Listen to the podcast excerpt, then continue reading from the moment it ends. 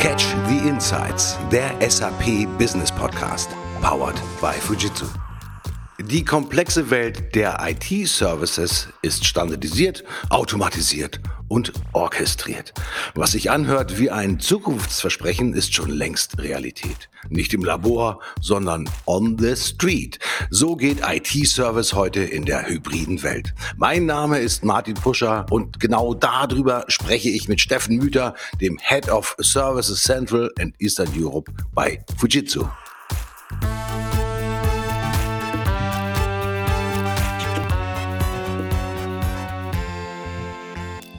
Hallo Steffen, grüß dich. Hallo Martin, hi. Du, sag mal, kurze Schätzfrage am Anfang. Ähm, was glaubst du eigentlich, wie viele CIOs sagen, dass IT-Service Management das wichtigste strategische IT-Thema in den kommenden 12 bis 24 Monaten ist? Es müssten, es müssten eigentlich 100 Prozent sein. Äh, da, das ist ein Thema, mit dem sich alle CIOs auseinandersetzen müssen, zwingend. Ich vermute, dass es aktuell äh, rund 40 Prozent sind.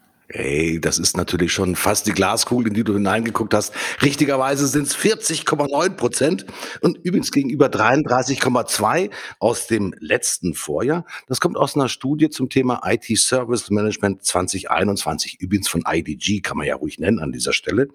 Das Interessante ist aber, dass der letztjährige Spitzenreiter, also Multi-Cloud Computing, mega runtergefallen ist, von 39 auf 19 Prozent, zeigt möglicherweise, ist meine Interpretation, ist ein Digitalisierungsschub aus der Pandemie gewesen, oder? Ja, das mag sein. Das, äh, die, das Thema Hybrid und Multicloud ist absolut schon in den Unternehmen angekommen. Äh, hier gibt es Strategien, die jetzt auf die Umsetzung warten.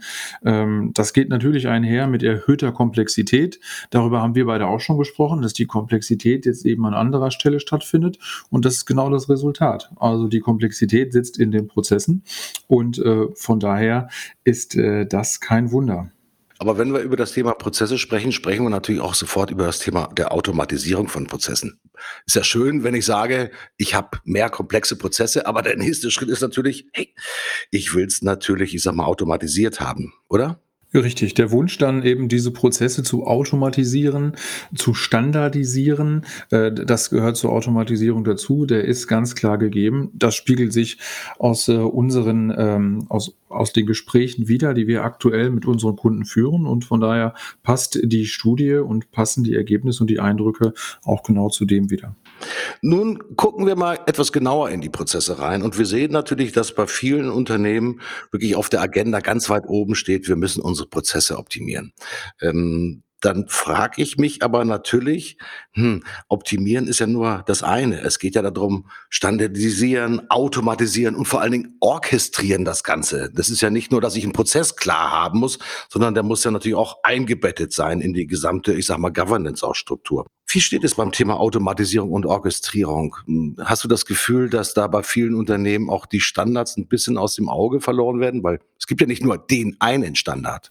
Mit Sicherheit. Und äh, da kommen wir auch wieder zum, zum Thema der Studie, dass äh, das Thema äh, Standardisierung, Prozesse so hoch auf der Agenda äh, steht, so weit oben, hat genau damit zu tun. Denn Standards sind nicht immer Standards. Ähm, AWS, Google, Azure haben alle ihre eigenen Standards, ihre eigenen Schnittstellen, lösen die Dinge auch teilweise über unterschiedlichste Standard. Und wenn ich dann eben mit allen Hyperscalern zusammenarbeiten möchte, wenn ich alle Vorteile nutzen möchte, dann stehe ich wieder vor dem äh, Problem der Komplexität, welches ich damit lösen möchte.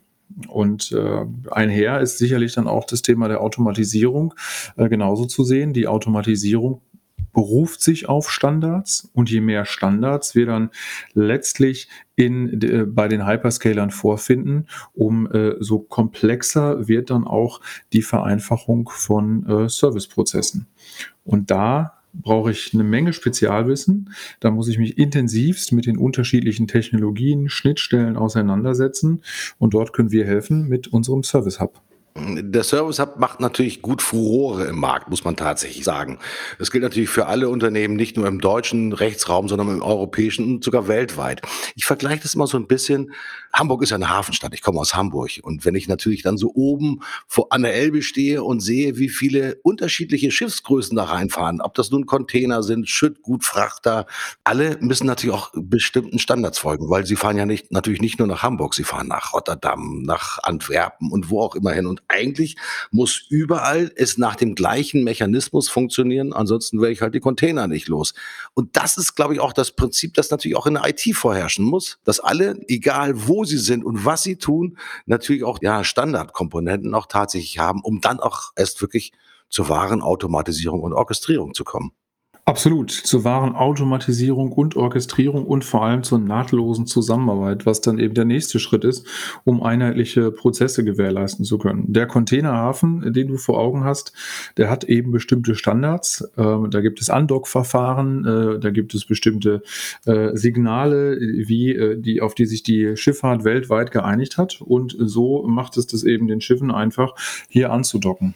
Und eine ähnliche Strategie verfolgen wir mit dem Service Hub, um hier eine Standardisierung für die Hyperscaler, aber auch für alle anderen Software-as-a-Service-Lösungen oder andere, alle unseren Partnern, wie beispielsweise auch der SAP, zu gewährleisten, damit wir klar definierte Schnittstellen beschreiben und hier dann auch sagen, wie man sich bei uns andocken kann.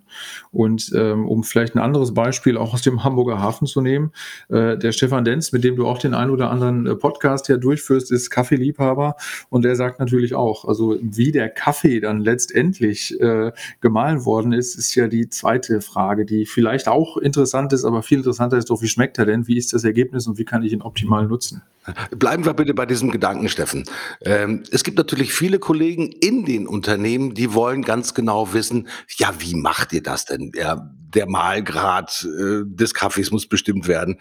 Aus welchem Edelstahl ist das kalt gehämmert, warm gezogen oder was auch immer? Ist das überhaupt noch ein Thema? Weil nach meinem Verständnis ist es so, sind die Procedures, die Standards und die Schnittstellen definiert, kommt doch eigentlich immer, mit Verlaub gesagt, das gleiche Ergebnis raus, oder? So sollte es sein, absolut. Und es ist noch nicht so. Ähm, das ist vielleicht auch immer ein bisschen ein gewisses deutsches Ingenieurswesen, äh, was da durchkommt. Das ist auch gut so, äh, dass hinterfragt wird, was passiert äh, mit den einzelnen Themen. Die Frage ist, wie tief möchte man das durchdringen? Also ist, ist es, kommt es wirklich darauf an, welcher Schalter in der darunterliegenden Orchestration Layer wie gesetzt worden ist, welche Compute Power wir verwenden und, und, und, und. Ich glaube, das ist nicht nicht mehr notwendig, denn ähm, da ist äh, es wichtiger, dass die Ergebnisse, die Verfügbarkeiten, der Time to Market, die Skalierbarkeit äh, gewährleistet sind, als hinterher die Frage beantworten zu können, äh, darunter liegt eine Firmware, äh, die Systeme sind wie folgt konfiguriert. Das ist dann äh, absolut zweitrangig. Wir alle suchen ja nach Innovation. Du suchst nach Innovation, ich suche nach Innovation, unsere Zuhörer suchen nach Innovation. Und wenn wir uns den tatsächlichen Betrieb natürlich in den Unternehmen angucken, sehen wir halt immer noch, dass wahnsinnig viel Aufwand für das Thema Betrieb aufgewendet wird und weniger eigentlich auch in Anführungsstrichen ist mal in Richtung Neues auch tatsächlich geht. Wie stark müssen wir noch einreden, ich sage jetzt einfach mal auf die CIOs um, und auf die IT-Manager, damit die letztendlich verstehen, dass Reduktion der Komplexität einfach neue Freiheitsgrade ermöglicht, Steffen?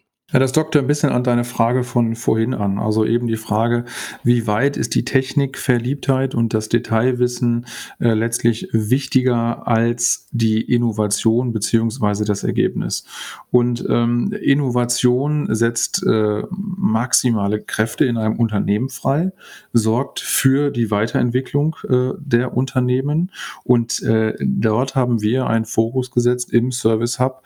Der Service Hub ist natürlich eine technologische Innovation an sich, aber die Innovation, die der Service Hub mit sich bringt, ist vor allem die Reduktion der Komplexität und das setzt dann genau diese kreativen Potenziale frei. Etwas Neues auszuprobieren in dem Kontext bedeutet eben ähm, in Unternehmen, dass Entwicklungsumgebungen kurzfristig einfach verfügbar sein müssen. Und da muss niemand mehr fragen, welche Betriebssystemversion ist genutzt worden, wie passt das am besten in unsere äh, vorhandene Umge Entwicklungsumgebung oder ähnliches, sondern äh, Computerressourcen verfügbar machen, Plattformen verfügbar machen, Applikationen verfügbar machen. Das Ganze mit ein paar Mausklick sind maximale Freiheitsgrade, die in den Unternehmen freigesetzt werden und die dann auch genutzt werden können, um die eigentliche Innovation voranzutreiben und sich weniger mit Technologie zu beschäftigen. Je größer das Unternehmen wird, Steffen, desto nicht nur komplexer wird das Unternehmen, sondern auch desto mehr, ich sag mal, Anforderungen in Bezug auf Governance, in Bezug auf Compliance spielen natürlich eine wichtige Rolle. Nun hast du mit deinem Team erfunden den Service Hub.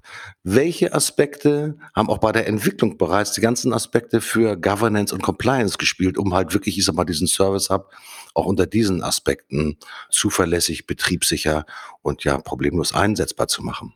Also die Governance und auch die gesamte äh, Zertifizierung, Sicherheitsmechanismen, C5-Zertifizierung, BSI-Zertifizierungen, all die Dinge stehen äh, im Vordergrund und sind quasi bei Design in den Service Hub integriert worden, beziehungsweise äh, sind dann auch äh, in den Rechenzentrumstandorten von dem Service Hub äh, sichergestellt worden. Der Service Hub äh, wird C5 zertifiziert, das Rechenzentrum ist nach den neuesten Standards zertifiziert und jegliche Zertifizierungen, die auch in Zukunft noch auf uns zukommen, ähm, werden wir hier implementieren und haben den Service Hub schon heute so ausgerichtet, dass das bei Design auch jederzeit möglich ist. So ein gängiges Motto, das man ja häufig so in Podcasts auch hört und gerade dann, wenn es um neue Entwicklung geht, eat your own dog food. Also nutzt du das auch selber, was du da auch tatsächlich machst. Nun weiß ich, und viele unserer Zuhörer wissen das natürlich auch, Fujitsu ist ja eine weltweite Organisation. Jede Menge, ich sag mal, Personal, das da unterwegs ist, jede Menge Kunden, die letztendlich die Managed Services von euch nutzen. Wie stark ist die Durchdringung des Service Hubs eigentlich in Richtung eigenes Unternehmen? Genau, eat your own dog food, drink your own champagne und äh, da bin ich dabei. Wir äh, migrieren bereits unsere eigenen SAP-Systeme auf den Service Hub. Äh, das haben wir natürlich unter anderem auch zu Testzwecken gemacht, aber letztlich auch, weil wir von der Umgebung äh, überzeugt sind. Ähm, und wir werden den Service Hub, nachdem wir hier in der Region ähm, CE, also Deutschland, Österreich, Schweiz, die äh, ersten Schritte jetzt äh, weiter gemacht haben, den Service Hub weltweit ausrollen. Wir haben knapp 160.000 Mitarbeiter wir haben deutlich mehr Kunden in der Region äh, Northwestern Europe. Das sind die Kollegen, die sich im Wesentlichen um UK, ähm, Südeuropa, Benelux und den äh, Nordics kümmern. Die haben großes Interesse an dem Service Hub, weil natürlich sind die Herausforderungen in der äh, benannten Region die gleichen wie hier in äh, Deutschland. Ähm, das ist das Schöne an einer Plattform. Wir können sie skalieren und es werden die gleichen Herausforderungen sein wie in der Region Americas, wie in der Region Oceania und auch wie in Asien. Von daher ähm, sind wir sehr stolz darauf, dass wir mit dieser Innovation letztlich auch weltweit agieren können. Und Innovation dazu passt natürlich auch, es ist zum Patent angemeldet. Also derjenige oder diejenigen, die sich mit dem Thema Patentanmeldung beschäftigen, werden wissen, dass es gar nicht so trivial ist. Und ganz im Gegenteil, es ist wahnsinnig schwer für einen Service, für einen Prozess halt tatsächlich allein eine Patentanmeldung durchzukriegen. Für ein Produkt, für ein Bildmuster mag das schnell gehen, aber für eine so komplexe Materie ist es ein hartnäckiges Unterfangen. Ist das sowas wie ja, der Ritterschlag für eine gesamte Organisation, wenn man das in Anführungsstrichen schafft, weil es so gut beschrieben ist, dass das Patentamt akzeptiert, das ist einzigartig. Das ist so. Da kriege ich auch tatsächlich Gänsehaut, äh, wenn du das gerade so erzählst. Äh, da, äh, das hat äh, einen Charakter vom Ritterschlag. Die Kollegen, unsere Juristen, die sich dort auch mit beschäftigt haben, konnten das nicht wie üblicherweise mal eben binnen äh, ein, zwei Wochen machen, sondern es hat es hat, glaube ich, über zwei Monate gedauert, die äh, Formulare und auch einen Weg zu finden, äh, wie wir den Service Hub patentieren können. Und der Weg war tatsächlich der Weg über die Prozesse. Wir haben hier eine End-to-End-Sicht abgebildet und diese End-to-End-Sicht äh, ist letztlich im Patent, die in dem Service Hub integriert ist. Und äh, aktuell ist der Status Patent Pending. Das ist äh, so dieser offizielle Status vom Bundespatentamt, äh, wenn man sagt, wir haben ein Patent eingereicht eingereicht und äh, damit können und dürfen wir auch, äh, wenn du so magst, werben oder auch darüber sprechen. Und äh, wir warten auf das Ergebnis. Das kann tatsächlich äh, bis zu 14 Monaten dauern. Äh, ob das nun mit der Pandemie oder mit der sonstigen Geschwindigkeit zu tun hat, kann ich nicht sagen. Äh, aber da müssen wir mal schauen, ähm, wann wir dort das finale Ergebnis bekommen. Ich muss ein bisschen schmunzeln, weil ich kann mir vorstellen, man muss Folgendes wissen, äh, liebe Zuhörer, dass Fujitsu in Japan zu den innovativsten und patentstärksten Fujitsu. Unternehmen der gesamten Welt gehört. Also das heißt, an Innovation kommt aus Japan unheimlich viel. Und jetzt plötzlich müssen die Kollegen die Augenbrauen und die Augen in Richtung äh, Deutschland und Europa wenden und sagen, hey, das hätte ich jetzt auch gerne mal gemacht. Macht das auch intern so ein bisschen stolz, Steffen, zu sagen, äh, da ernte ich auch die Anerkennung, ich sag mal, der High-Tech-Engineers, die halt mit Patenten nur so um sich werfen können. Ja, auf jeden Fall. Das ist, wäre eines der ersten, möchte ich mal sagen, ich, nicht das erste, aber eines der ersten Service-Patente auch weltweit. Und ähm, Klar, also äh, das Patent dann äh, tatsächlich auch, wenn die Reise wieder möglich ist, in Tokio ähm, zu übergeben ähm, und in der Hall of Fame aufzuhängen, das wäre schon toll, definitiv. Ja, das äh, hört sich schon mal, also ich sehe es schon von meinem inneren Bild, Steffen, sage ich offen und ehrlich, ja, wie wir dann nachher uns auf die, über die Fotos freuen, äh, wenn dann letztendlich dieses Patent dann an der Wand Hall of Fame hängt. Steffen, wenn wir den Blick nach vorne werfen, äh, sehen wir möglicherweise, dass wir vielleicht diesmal in zwei Jahren vollkommen anders über den Service Hub sprechen als jetzt noch, weil sich vielleicht das so etabliert hat, dass niemand mehr über das Thema wirklich Service Management sprechen will, weil er ganz einfach so ähnlich IT konsumieren kann, wie es heute im App Store möglich ist. Ist das vermessen zu sagen, dass wir eigentlich nur noch zwei Jahre sozusagen für die vollständige Durchdringung des Marktes, ich sag mal, rechnen müssen? Ähm, das glaube ich persönlich nicht. Wir werden sicherlich nicht mehr über den Service Hub sprechen. Da gebe ich dir recht. Der Service Hub wird irgendwann der Managed IT Shop sein, analog zum Apple Store. Das ist ganz klar. Der Service Hub wird im Markt etabliert sein. Irgendwann werden auch Marktbegleiter nachziehen und ähnliche Dinge äh, auf den Markt bringen. Aber wir werden, wir werden weiterhin immer über Services sprechen. Und das Sprechen über Services ist dann ähm, nicht nur das Thema Managed IT Services, sondern auch, welche Services kommen denn von unseren Partnern neu hinzu? SAP, Rise with SAP ist ein Thema. Wie binden wir dann äh, Rise with SAP, die SAP-Plattform in unseren Service Hub ein? Blockchain, das wird ganz spannend werden, wie wir Blockchain-Services im Service Hub etablieren äh, werden. Wir sind aktuell in unserem Release-Plan in der Version 4, gehen wir davon aus, dass wir erste Blockchain-Services präsentieren können. IOTA sind andere Themen, die wir dort äh, auch platzieren werden. Das heißt also, wie Maschinen, wie das Machine Payment untereinander mit sich bringen werden. Und damit bewegen wir uns natürlich auch Schritt für Schritt für Schritt äh, in äh, andere Service-Kategorien, die dann gar nichts mehr mit Infrastruktur zu tun haben. Und umso wichtiger ist es, dass letztlich diese einfache Verfügbarkeit von Infrastruktur immer gewährleistet ist. Die ist einfach da.